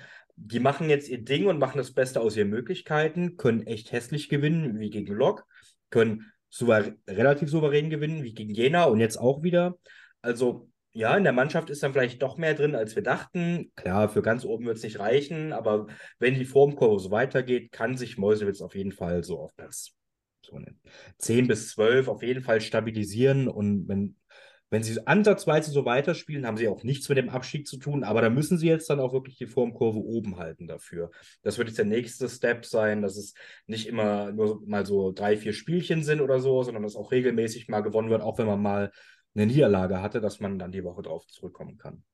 Genau, ähm, um das vielleicht mal zu verdeutlichen, bevor diese Siegesserie jetzt von drei Spielen in Folge losging bei Meuselwitz, war man punktgleich mit Luckenwalde und zwei Punkte vor TB in der Tabelle. Hatte sechs Punkte, jetzt steht man bei 15 Punkten, ist plötzlich 13. und äh, kann jetzt momentan, man war vorher 16. Ähm, also so, da, wo man jetzt steht, könnte man nicht absteigen. Egal, was da von oben runterkommt und was der Meister in der Relegation macht. Ähm, Ich weiß es in nicht. diesem Äh. Moment fällt das 2 zu 1 für Lok. Die drehen das Spiel in der Nachspielzeit. Ey, ich glaube, damit habe ich den, den Tippspiel-Spieltag beim chemischen Element gewonnen. Yes. Ich sehe nur, wie Markus staunt, netterweise mich nicht spoilert. Ich wusste nicht, wird es nur knapp oder geht er wirklich rein? Ich war ja auch gemutet. äh, ich ich habe auch gerade, ich habe ich hab's halt, wow, ich bin ein bisschen sprachlos, muss ich Du hast, es, zugeben. du hast es ja noch gecallt, Äh, ne? Äh, ja, gut. Ich habe es, wie gesagt, ich habe vor drei Minuten gesagt, jetzt mach noch 2-1, dann gewinne ich den Spieltag im Tippspiel endlich mal. Yes, 18 Punkte, let's go. Was ein. Ist das bescheuert, Alter. Der wirklich. Äh, wir kommen gleich zu dem Spiel. Lass uns mal jetzt hier weitermachen. Ich wollte, dass wir jetzt erst gleich Absolut zum Spiel kommen, aber ja, okay. Nee, nee, nee. Wir bleiben hier schon chronologisch und in der Ja, natürlich. Natürlich. Noch ist das Spiel nicht vorbei, also. Habe jetzt ehrlich gesagt nicht gesehen, wie viel Nachspielzeit das gibt, aber Ja, jetzt mach Mäusewitz, komm. Ja, ähm, genau. Nee, also man hat sich da wirklich gut nach oben gearbeitet. Und also, jetzt mal ganz ehrlich, dass sie zu Hause gegen Hertha 2 gewinnen, in Ordnung. Aber also, dass die jetzt neun Punkte aus der Serie Jena Lok und Hertha 2 holen, also ich weiß nicht, ob damit, ob man damit bei ZFC Meuselwitz selbst gerechnet hätte. Ich glaube fast nicht, ähm, um da mal ganz ehrlich zu sein. Und ja, man hat mit drei Siegen in Folge jetzt die zweitlängste Siegesserie in der Regionalliga Nordost und der einzige Verein, der noch öfter in Folge in der Liga gewonnen hat, und zwar mittlerweile sechsmal in Folge, das ist der Chemnitzer FC. Der hat dann um 14 Uhr gespielt gegen Karl Zeiss Jena. Und ja, das war ja die Frage, in welcher Reihenfolge sind die Buchstaben zweimal C und einmal F momentan besser? Und es war ganz, ganz klar, dass es CFC ist, denn vier Standardtore sorgten für ein 4 zu 0 für die Chemnitzer. Chris Löwe mit dem Pferdekuss, mit dem Freistoßtor schlitzohrhaft zum 1 zu 0 und der Ecke für Kampulka zum 2 zu 0. Und im zweiten Durchgang waren es dann noch zwei Elfmeter, die das Ergebnis deutlicher gemacht haben. Allerdings muss ich auch sagen, von Jena kam nicht sonderlich viel. Und daher wäre vielleicht ein 2-0 sogar ein bisschen zu wenig gewesen, auch wenn das 4-0 vielleicht doch ein Ticken hoch ist. Oder Markus, wie hast du das so gesehen? Ja, also erstmal den Pferdekuss hat jetzt Kevin Kunz, der Stammtorwart von Jena, der jetzt auch am nächsten Wochenende ausfallen wird, der sich schon vorm 0-1 verletzt hat. Dann hat man halt die zwei Standardgegentore, wo die Zustimmung einfach gar nicht gestimmt hat. Beim ersten, da schlänzt dann Löwe den Ball ins kurze Eck, wie so ein Schlitzohr, wie man immer so schön sagt beim Fußballerdeutsch. Ähm, aber Kunz bewegt sich da auch nicht und ich will hier nicht zu viel spekulieren, aber es kam für mich vor, als hätte er da schon die Schmerzen gespürt. Er lag ja davor auch ein paar Minuten am Boden. Ja, und dann beim, beim 2 haben sie auch wieder gepennt nach dem Standard. Sonst kam ja von Chemnitz jetzt aber auch nicht so viel. Sie waren schon die spielbestimmte Mannschaft. Jena hat bis zum 16er, konnte sich über Kraus gut durchdribbeln, aber da gab es auch keine großen Abschlüsse. Aber es war jetzt auch nicht so, dass Chemnitz da groß hundertprozentige oder so hatte in der ersten Halbzeit. Zweite Halbzeit denkt man sich, jener hat sich ein bisschen was vorgenommen, vielleicht kann man noch eins machen und dann mal gucken. Und dann kriegt man direkt den Elfmeter gegen sich gepfiffen. Ich finde, den kann man geben, den muss man aber nicht geben. Für mich ist es sogar wahrscheinlich eher nein, aber ist jetzt auch nicht so, dass es eine krasse Fehlentscheidung in meinen Augen ist. Ja, und dann war das Spiel gelaufen. Dann kam Verkamp rein, dann gab es einen Pfostentreffer, aber waren auch zu harmlos. Dann wurde Verkamp wieder ausgewechselt, keine Ahnung. Ähm, wie Kunz ja auch schon in der ersten Halbzeit nach dem 0-2 ausgewechselt wurde. Und dann der Elfmeter zum 4-0. Also, das ist für mich eine Schwalbe und eine gelbe Karte. Er berührt ihn nicht in meinen Augen. Das ist für eine glasklare Schwalbe. Und für mich geht das Ergebnis tatsächlich mind also mindestens zwei Tore zu hoch aus, wenn nicht sogar drei. Aber man muss ja auch sehen, Chemnitz muss einfach nichts mehr machen in der zweiten Halbzeit. Die kommen mit dem Elfmeter rein und sie müssen ja nichts tun. Sie spielen das halt abgeklärt, abgezockt. Was sollen sie dann machen? Warum sollen sie jetzt auf einem Messer rennen, vielleicht jener kontern lassen oder so? Sie mussten nichts machen und auf jeden Fall verdiente Niederlage, aber zwei, vielleicht sogar drei Tore zu hoch in meinen Augen. Jetzt muss ich kurz fragen. Ähm, vertauschst du gerade den ersten und den zweiten Elfmeter? Nee, der zweite in der 88. ist der, wo er nicht berührt wird. In meinen Augen. Ich weiß es noch, weil ich habe mich, ich habe bei dem Spiel, ich habe mich nicht so fürchterlich drüber aufgeregt. Ich habe gesagt, okay, abhaken, Scheiße passiert. Aber bei dem Elfmeter habe ich mich tatsächlich aufgeregt, weil der war in meinen Augen einfach gar nichts. Markus, der an der linken Strafraumseite. ich, ich, ich würde dich, ich würd dich vielleicht mal zum Augenarzt schicken. Der wird für mich nicht getroffen. Wo wird der denn nicht getroffen? Ich Also Mensa wird klar. Münzer wird ganz klar getroffen. Also. Ich guck's mir jetzt noch mal an. Komm, ihr redet, ich guck's mir noch mal an. Also, Also, ich, äh, ich bin gerade leicht. Also für mich, ich, ich guck's, ich sehe es ja auch gerade nochmal nebenbei, weil ich äh, leicht fassungslos war, ich, weil ich mir nochmal überlegt habe, Moment mal, der zweite Elfmeter, war da was? Jetzt, jetzt äh, muss, ich muss extra nochmal nachschauen und ich sehe es ja gerade, deswegen also bin ich leicht fassungslos. Für mich trifft er den glasklar. Also, Nee, also, doch, entschuldige also, bitte. Er will, ich bitte dich. Mensa, Mensa will einhaken, schafft's aber nicht mal und springt dann. Das ist für mich kein Elfmeter. Niemals. also sorry, aber für mich ist das, Niemals. also klarer ein Elfmeter gibt's gar nicht. Doch, doch. Also, das ist Ja, kein okay, Elfmeter. okay, ist sorry. vielleicht ein bisschen übertrieben gesagt, aber es ist ein klarer Elfer. Also, es ist, sorry, will aber einhaken, das, er trifft ihn nicht mal. Und Natürlich trifft er ihn. Nein, sag mal, der, trifft, der Mensa wird erst getroffen, als er selbst gegen den Niederspieler einhakt. Das Bein steht draußen, Mensa ist schon fast vorbei und streckt dann sein Bein nochmal nach hinten und hakt sich ein und fällt dann. Das ist nee, also, nee, Natürlich. nee. also Luca, Okay, Moment, war- ich brauche jetzt mal die dritte, ich brauche mal Luca, kurz die dritte meine denn das Klemme. letzte Mal beim Optiker? Nee, jetzt komm, nee, Alec. Nee. Bist du sicher, Also- dass du nicht den falschen Elfmeter gerade anguckst? Ich, ich überlege ja gerade schon, aber es ist doch geil, es ist, Moment mal, wer ist die Nummer 20 bei euch? Das weiß ich, Alter. Digga, es, äh, das muss man wissen. Ja, René Lange wahrscheinlich. Ich merke mir Rücken. Ja, René Lange, das ist kein Elfmeter, sorry. Ich rede da auch nicht mehr drüber. Das ist für mich kein Elfmeter. Was ist eine Grundsatzdiskussion, die zu nichts führt hier. Ich weiß, Ja, dass ich, ich, ich merke gerade schon, dass Klemme das auch so sieht wie du. Ist mir egal, ich bleib bei meinem Punkt. Es ist für mich ein klarer Elfer. Also, also, also ein klarer Elfmeter. Also ich bin auch so der Erste, sage ich so, ja, hm, das ist ein bisschen plump von Maxi Kraus, okay, hm, kann man geben. So, weiß ich nicht, ob man den geben muss, aber kann man, kann man drüber reden. Aber also der zweite, also bitte. Also, ja, also, okay, dann, dann fallen wir jetzt im Strafraum um, dann gehen halt ähm, Fußballspiele ab nächster Woche aus wie Handballspiele, weil wir halt auf jeder Seite 13 Elfmeter pro Spiel haben. Aber also, also bitte, Luca. Er trifft ihn. Nein, Ganz der hakt erst ein. Der ist, schon, ihn. der ist schon an René Lange vorbei und hakt dann ein und fällt dann hin, weil er merkt, er schafft's nicht. Das ist für mich eine Schwalbe und nichts anderes. Einfach lange kommt da ange, ange, ange Avenger, Er Alter, und Bein haut ihn um. Stehen. Lange hat's Bein draußen stehen. Mensa geht vorbei und merkt dann, ich könnte ja einhaken, um noch einen Elfmeter rauszuholen. Und das kriegt er dann auch geschenkt. Nee, also Wenn's sorry. Nee. Wenn es ein VR in der Liga gäbe, würde dieses Tor nicht Bestand halten. Niemals. Ah, da überschätzt du jetzt in meinen Augen die Qualitäten des VRs. Okay, Das- das kommt noch dazu. Es sollte nicht Bestand Aber nein, nein, nein, nein. Also sorry, nee, nee, nee, nee. Das nee. ist jetzt auch scheißegal. Das- Ich glaube, wir haben jetzt, wir haben, wir sind uns einig, dass wir uns 88 nicht einig 4 zu 0, sind. ja, Am Ende des Tages war es kein guter Jena-Auftritt. Es war ein es waren halt nur Standards. Chemnitz macht halt, macht halt das, was sie, was sie haben und Punkt aus Ende. So. Ja, also ich sag mal so, ich glaube, wir haben eine passende Frage für unsere Umfra für unser Umfragetool auf Spotify gefunden. Ja, ich werde wahrscheinlich Ähm. der, ich, ich, sterbe auf diesem Hügel. Ich sterbe auf diesem Hügel. Das, das werden wir sehen. Vielleicht äh, sagen auch alle, Markus und ich sind die äh, ich hoffe doch. komischen, äh, ja. Würde, wü- würde mich überraschen, sagen wir es mal so. Ähm, ja, aber äh, ja, sagen wir so, Chemnitz gewinnt die Partie und das geht völlig in Ordnung. Auf der anderen Seite muss man sagen, über die Höhe des Ergebnisses kann man hier diskutieren.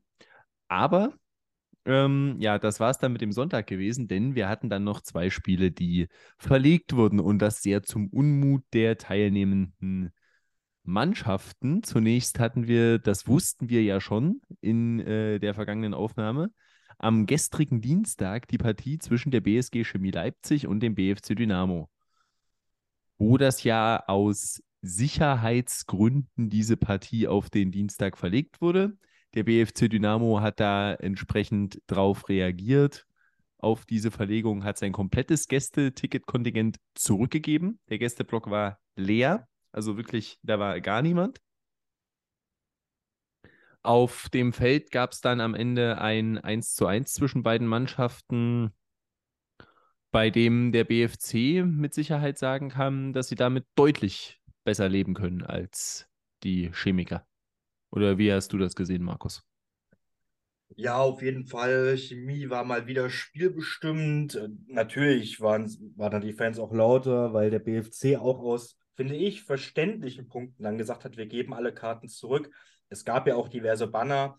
Zwei waren von Chemie und ich glaube, das eine, das vom normal vom Gästeblock ist, das ja auch in Weinrot war, das müsste auch vom BFC gewesen sein, wenn ich mich nicht täusche. Ähm, ja, und das war natürlich schon mal schade.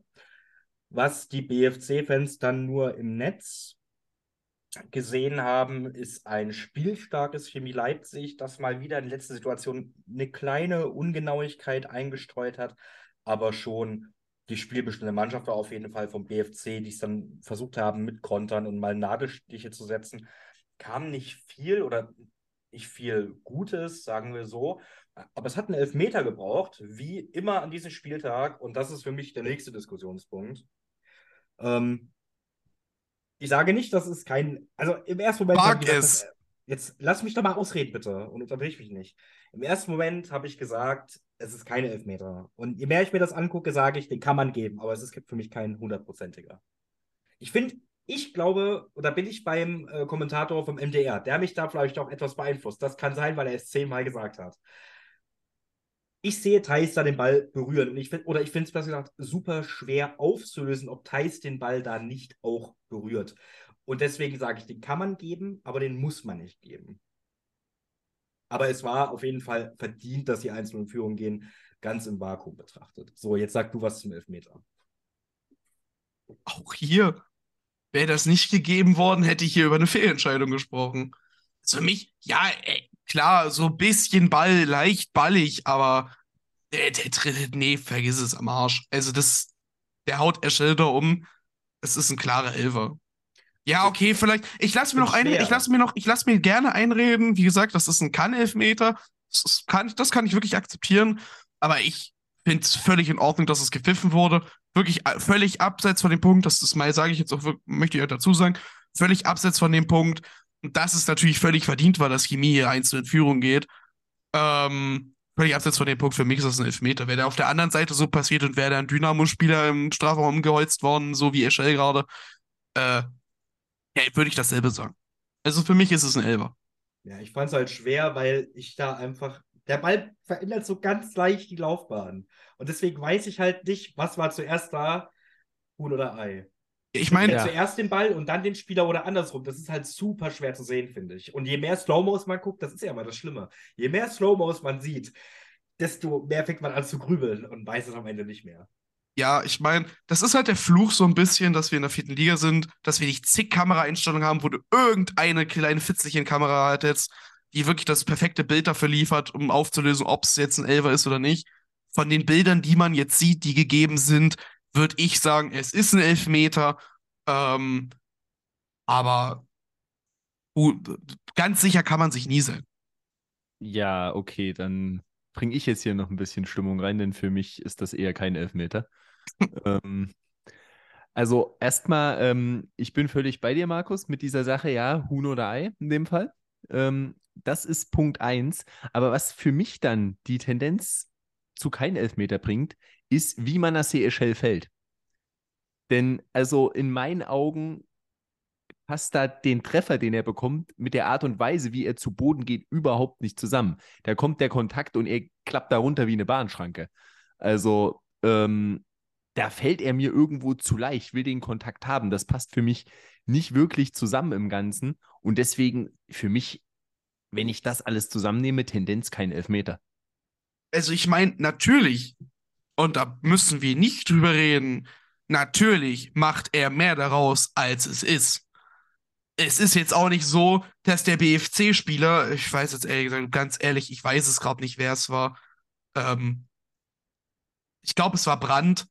Ähm, natürlich ist es jetzt nicht so, dass er da zur absoluten Blutgrätsche im Strafraum ansetzt und Eschel da gerade umgeflext hätte, hüfthoch. Da brauchen wir nicht drüber reden, dass Eschel da mehr draus macht. Aber ich meine, das macht jeder Profi heutzutage. Ich finde völlig legitim. Äh, und wie er fällt am Ende des Tages, finde ich, bisschen mehr Theat das ist natürlich ein bisschen theatralisch, aber mit, der, mit dem Treffer, wie er ihn trifft, ist es definitiv eine, die richtige Fallbewegung. Also, das, das ist keine, also das ist völlig in Ordnung.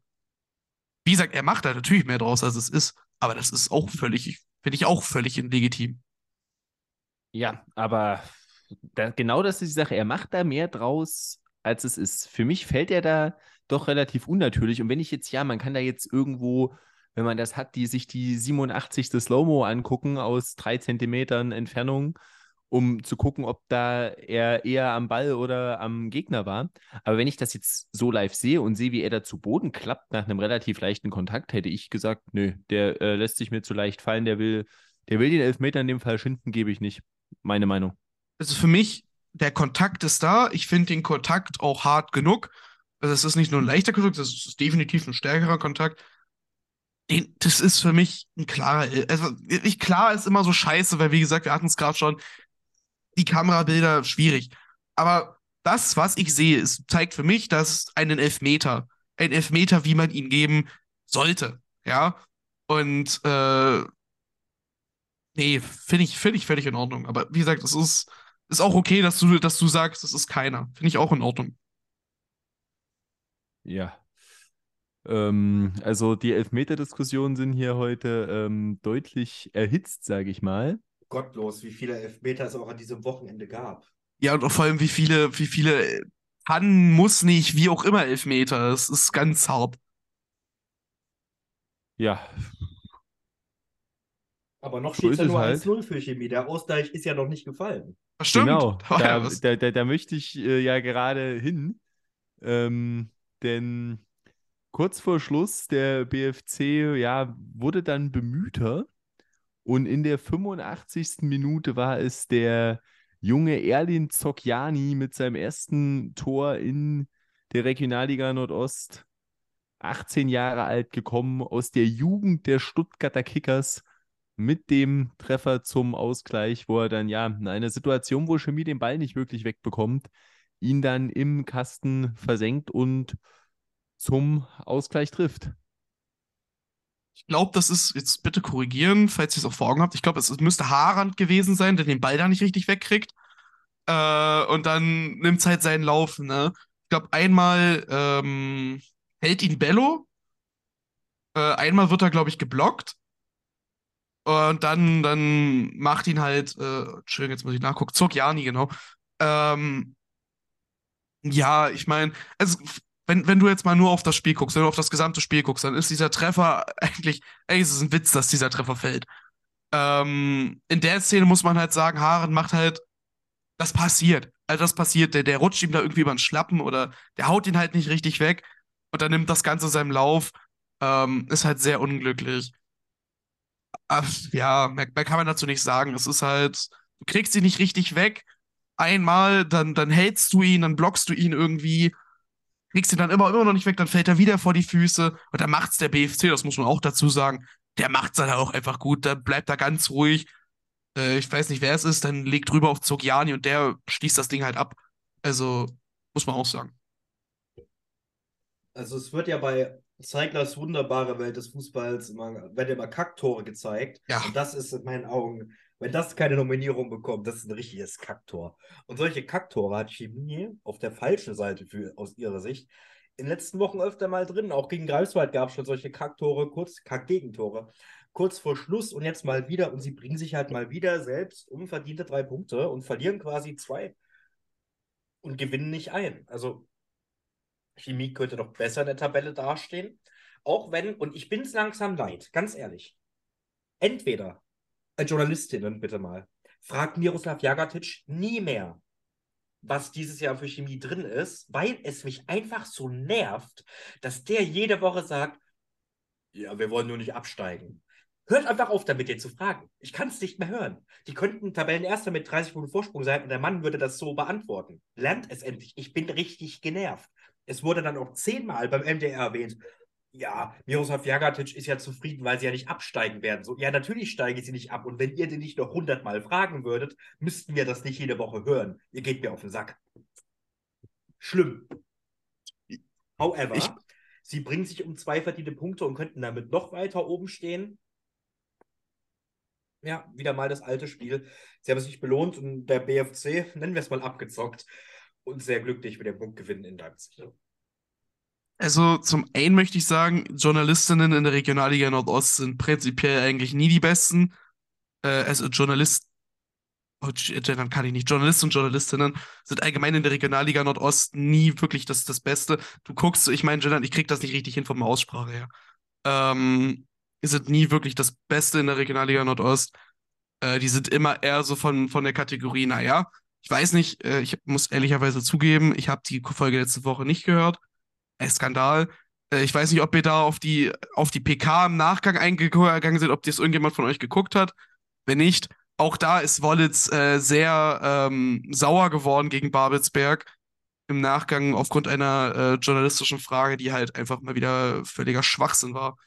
Und das, das ist halt, das zieht sich dauernd durch, ne? Auch hier, Jagatic wird jede Woche gefragt, wenn er, sofern er denn da ist und nicht äh, sein Co-Trainer Sobotka äh, jetzt eine Weile da war, äh, ja, was ist denn da drin? Was ist denn die Zielsetzung? Ja, zum tausendsten Mal. Die sind gerade, jetzt muss ich nachgucken, die sind gerade Fünfter mit 27 Punkten. Das sind unfassbare 14 Punkte Abstand auf Lichtenberg. Ja, natürlich werden die nicht absteigen, wenn die jetzt nicht irgendwie, nicht, irgendwie, was weiß ich, wie viele Spiele am Stück verlieren. Wenn die jetzt nicht auf einmal auf einen auf TB machen. Das, das passiert nicht. Was wollt ihr den Mann sagen hören? Er wird in keinem Leben wird er sagen, ja, wir haben jetzt die Zielsetzung aufzusteigen. Die Zielsetzung war von Anfang an klar, sie wollen nicht absteigen. Sie, er sagt es auch selber, sie wollen so lang wie möglich da oben mitspielen, aber an sich gibt es andere Ziele. Das sagt er jedes Mal. Und ich gebe da mittlerweile Markus recht. Ich, ich wollte mich eigentlich gar nicht so in Rage reden, aber es ist so. Es ist wirklich jedes Mal dieselbe Scheiße. Und jedes Mal muss man sich dieselbe verkackte Antwort anhören. Lern's doch mal. Fragt mal ein bisschen was anderes, mal ein bisschen was Interessantes, was man nicht schon so an die 30 Mal gehört hat. So, Clemens, Entschuldigung, bitte. Ja, also das, ja, wa- was, was äh, soll ich äh, dazu noch äh, sagen? Ähm, du bist ei- anscheinend auch überhaupt nicht zufrieden, was da so gemacht wird von den JournalistInnen. Ähm, es ist nicht so schwer, ähm, aber du, ähm, ja, ähm, der äh, kriegen wir schon noch hin.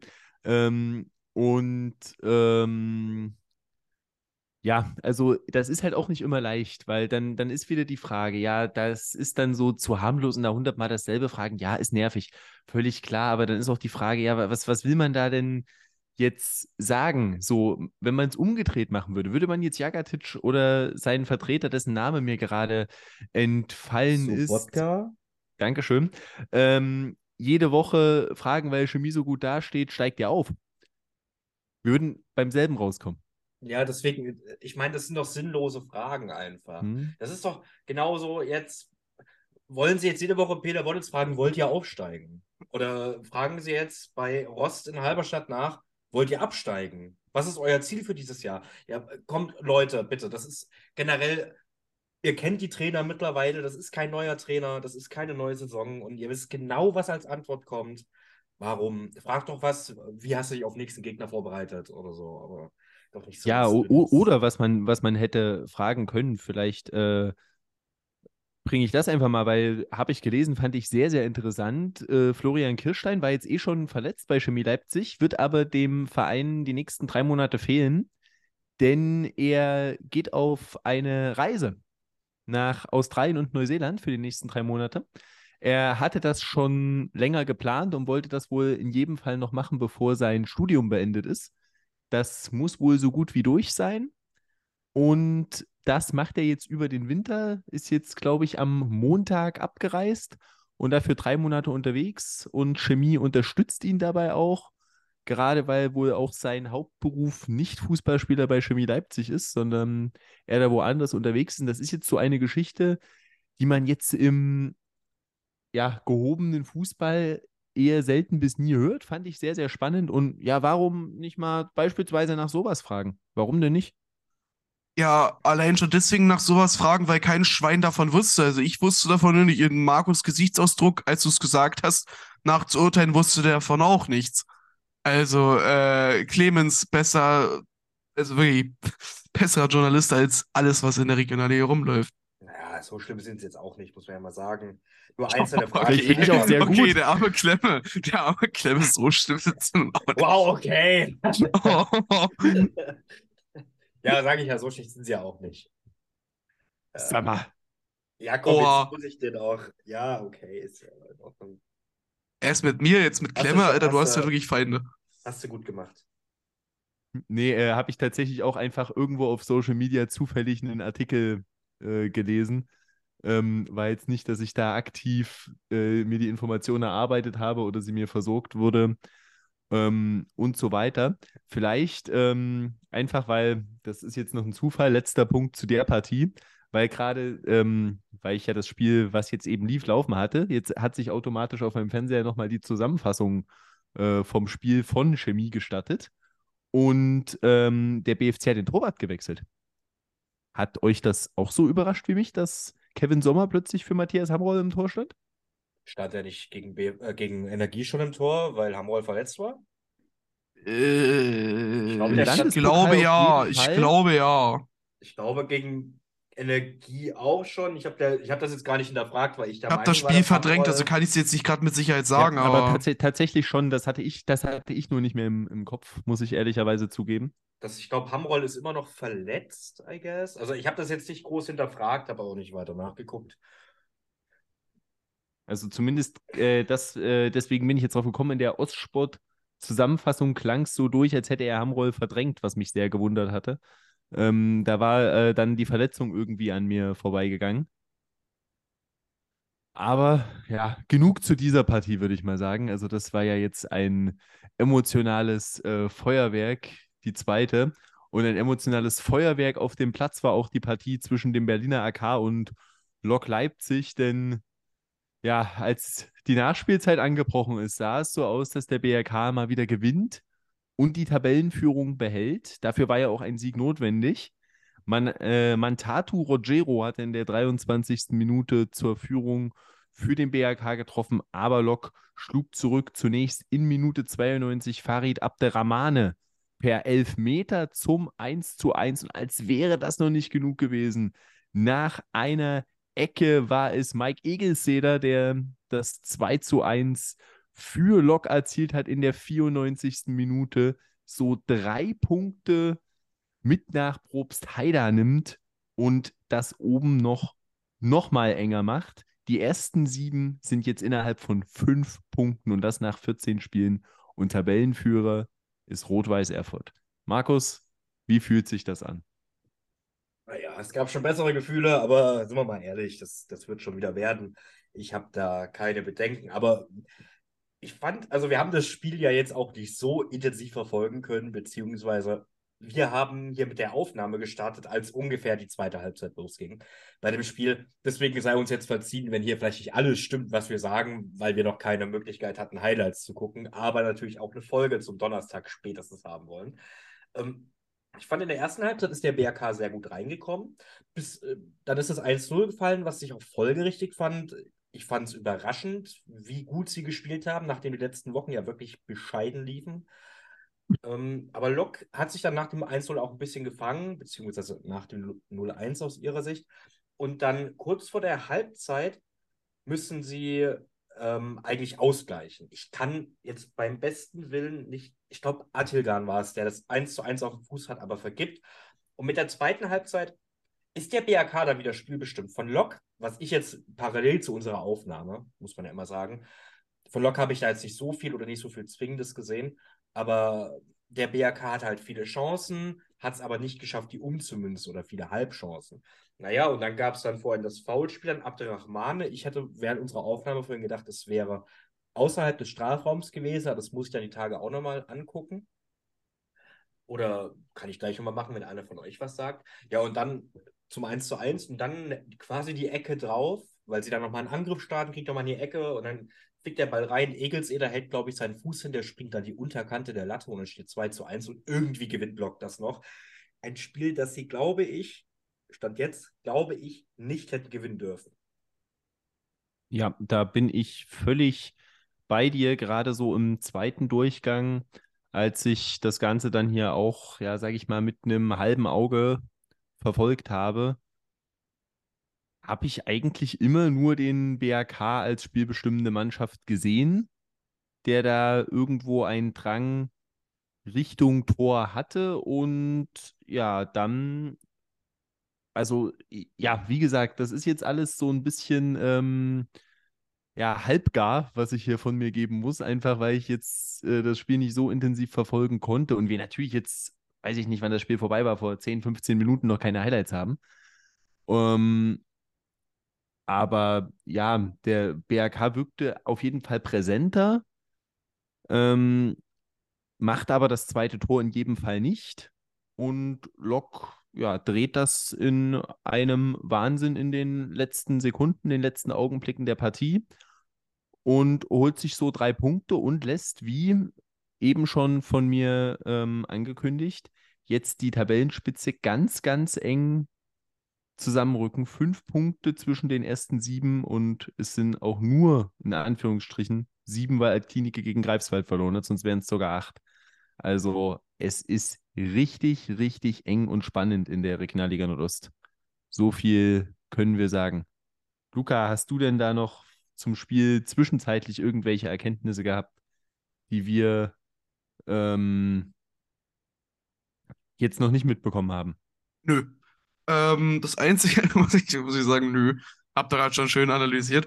Äh, ich, ich, weil ich, weil ich gerade noch Markus sehe, der sehr gespannt auf seinen zweiten Bildschirm schaut. Und ich habe das gerade das gleiche getan.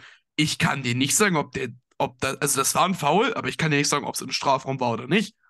Und ich glaube, Markus geht es gerade ähnlich. Ich kann es dir wirklich nicht sagen.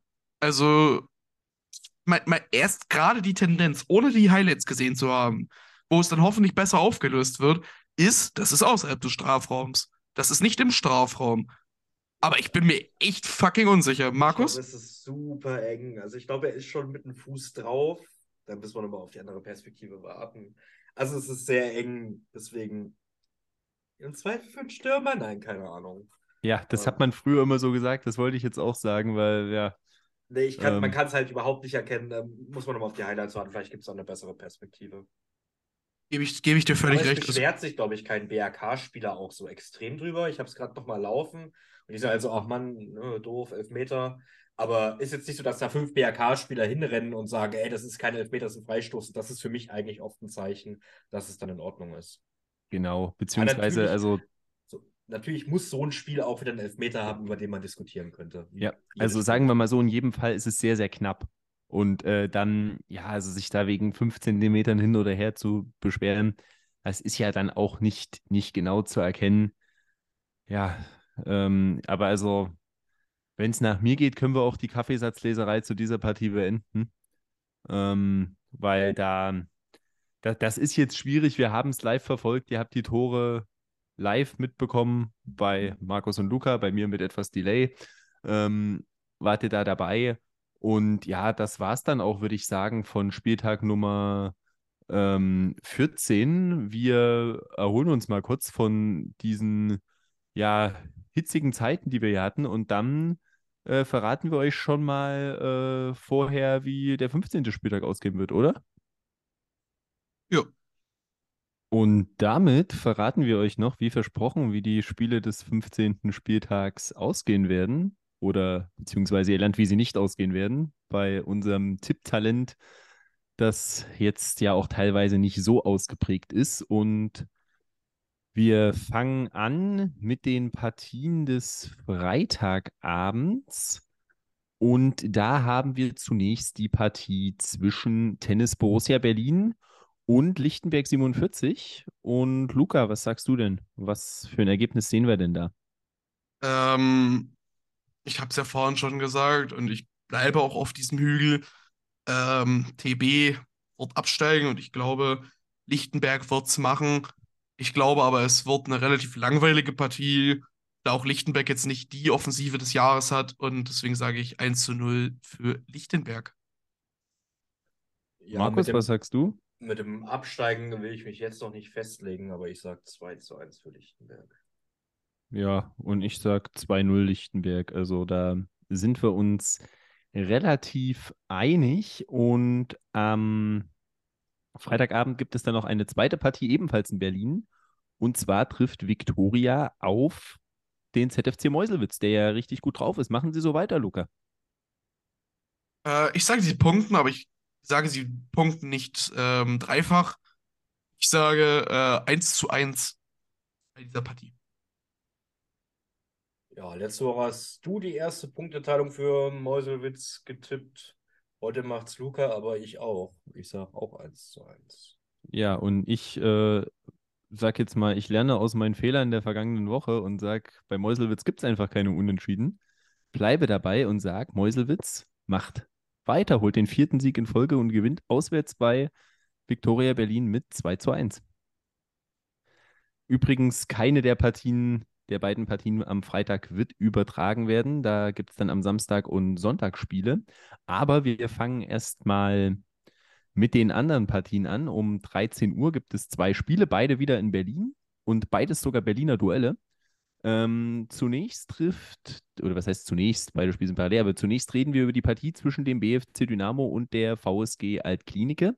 Altklinike hat sich ja jetzt ja zu Hause gegen Greifswald nicht mit Ruhm bekleckert, ist ja aber auswärts stärker. Das heißt, was passiert denn da, Markus? Ich glaube wieder, dass es eine Punkteteilung gibt für den BFC und ich tippe wieder 2 zu 2, wie auch letzte Woche schon. Ähm, ich gehe da nicht mit. Du hast es gerade schon angesprochen, Altklinike auswärts stark, heimschwach dafür. Ähm, ich sag 2-1 Altklinike. Dann habe ich eine gute Nachricht. Einer von uns wird richtig liegen.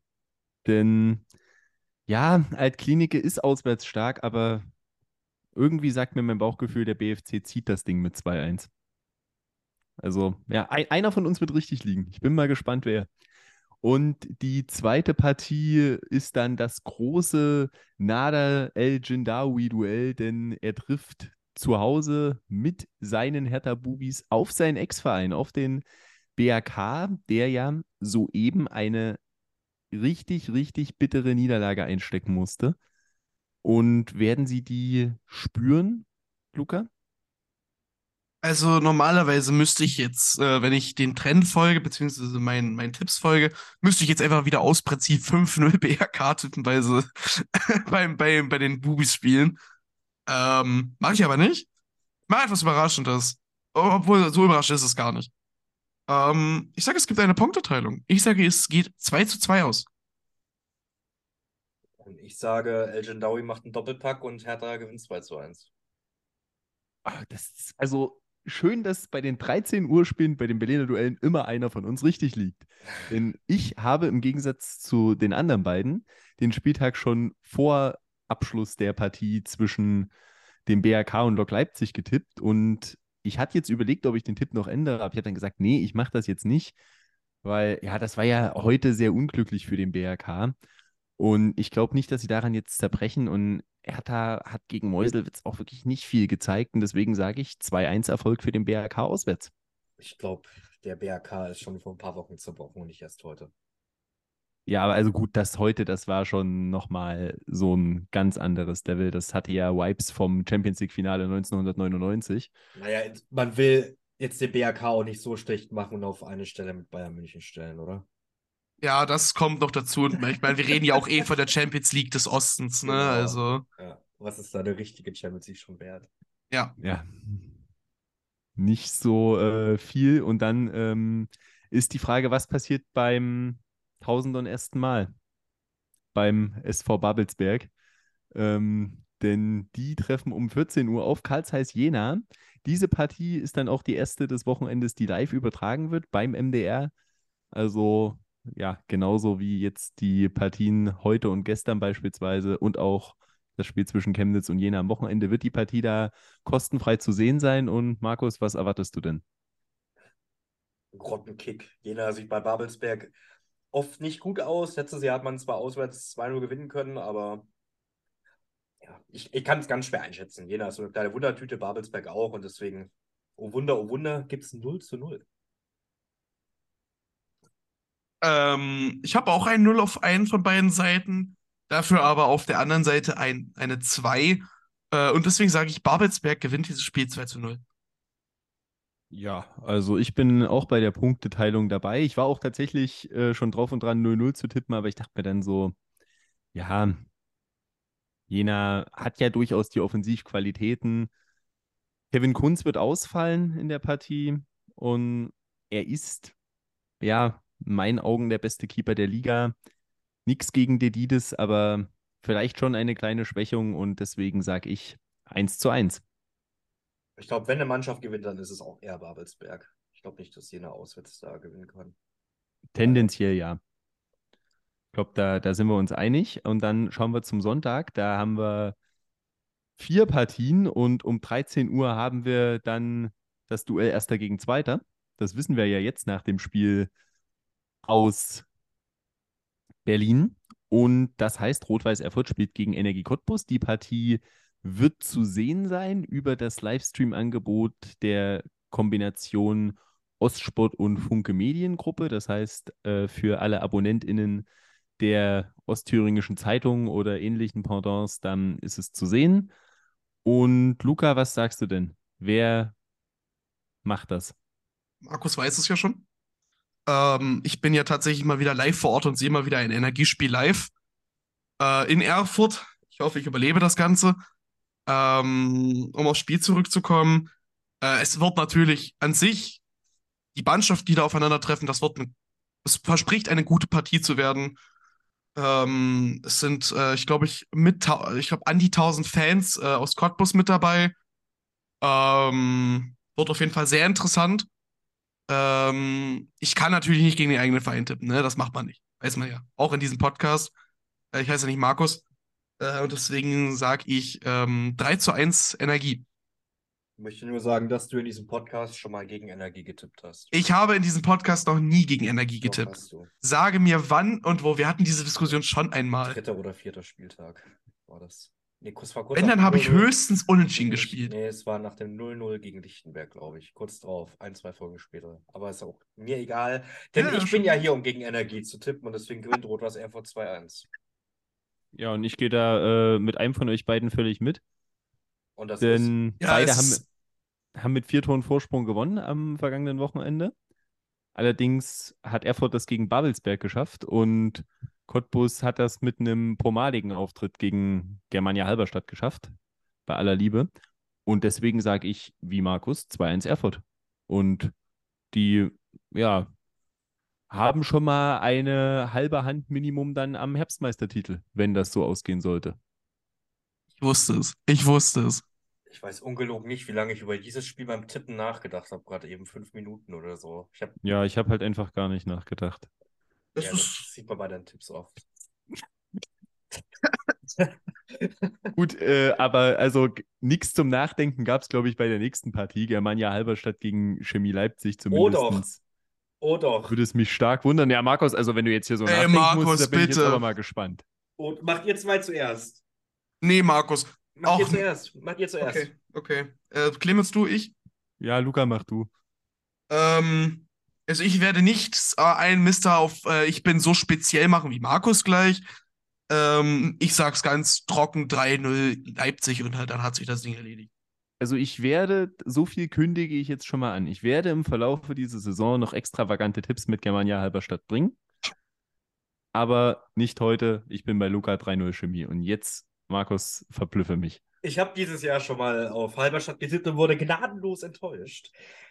Ich habe aber ja auch ganz guten Kontakt zu den Leuten vom chemischen Element und ich, äh, wir reden da öfter drüber oder wenn gerade am Anfang der Saison, als zum Beispiel das Unentschieden gegen Luckenwalde kam und so, und dann bleibt mir dieser eine Satz, ich glaube von Jonas war es im Kopf, gegen solche Bumstruppen gewinnen wir nie und spielen immer Scheiße. Und deswegen Justin Eilers, Masterclass, Germania Halberstadt gewinnt 2 zu 1 gegen Chemie Leipzig. Nee, nee, dass du Justin Eilers hier auch nochmal erwähnst, ist ey, mal wirklich. Äh, Pass auf, das wird dann Clemens Spiel, weil Justin Eilers mindestens ein Tor macht. Das wird mein Spiel und du bist der Gelackmeierte, der komplett daneben lag. Make it happen, Justin. Make it happen.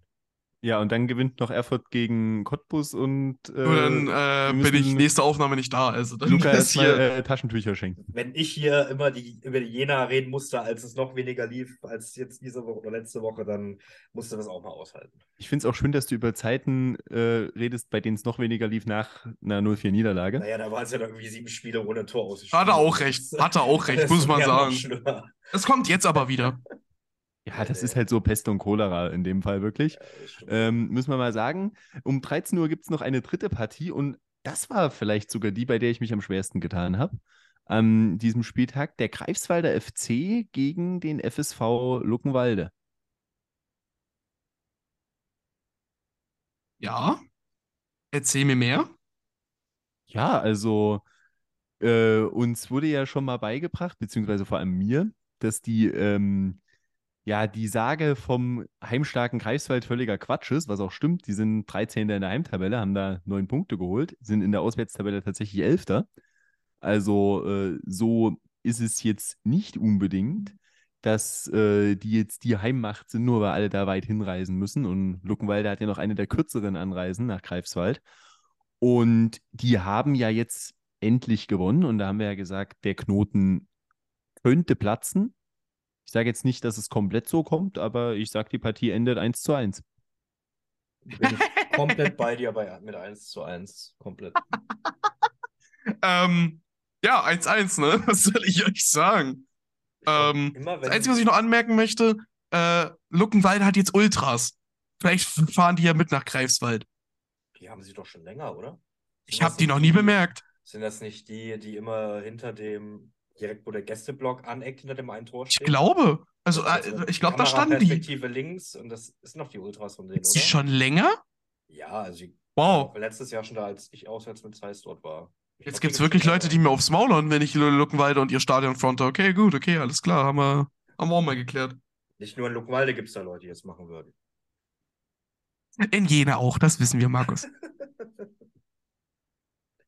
Oh, jetzt, jetzt bekommt er aber noch richtig sein. Äh, Ähm, nicht von mir, äh, nicht Bett von mir. weg. Nicht, dass hier jemand mir Gewalt hier. Ja, ja, verwerfen schon klar. Hm, Markus.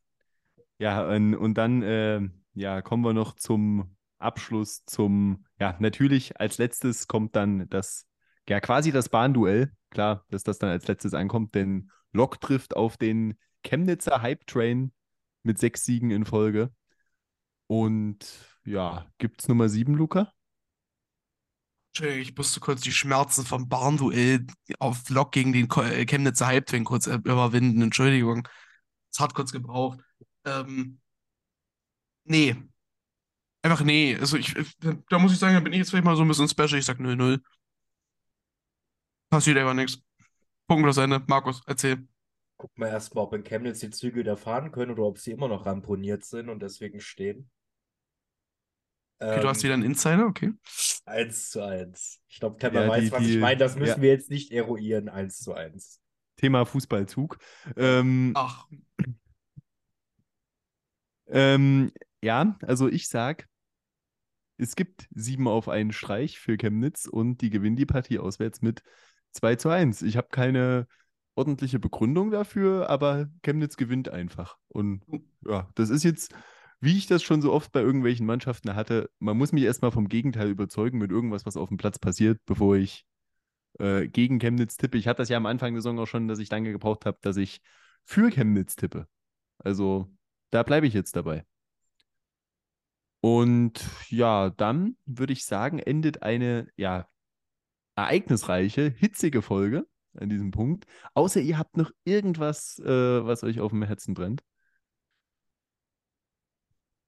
Nee, liebe Erfurter, bitte lasst mich am Leben am Sonntag. Dankeschön.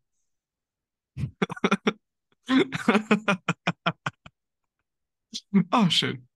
Ja, also die äh, Chancen stehen, glaube ich, ganz gut, dass du das Ganze überleben wirst und dann auch in der nächsten Folge abhängig von den Ereignissen in Erfurt und Halberstadt auch hier dabei sein wirst. Damit bleibt mir nur noch zu sagen, vielen Dank, dass ihr dabei wart. Wenn ihr Fragen, Anregungen, Kritik, Feedback oder ähnliches habt, dann könnt ihr uns gerne kontaktieren über die mittlerweile sicher bekannten Wege, sprich per E-Mail at rlno nee, rlnopodcast.web.de.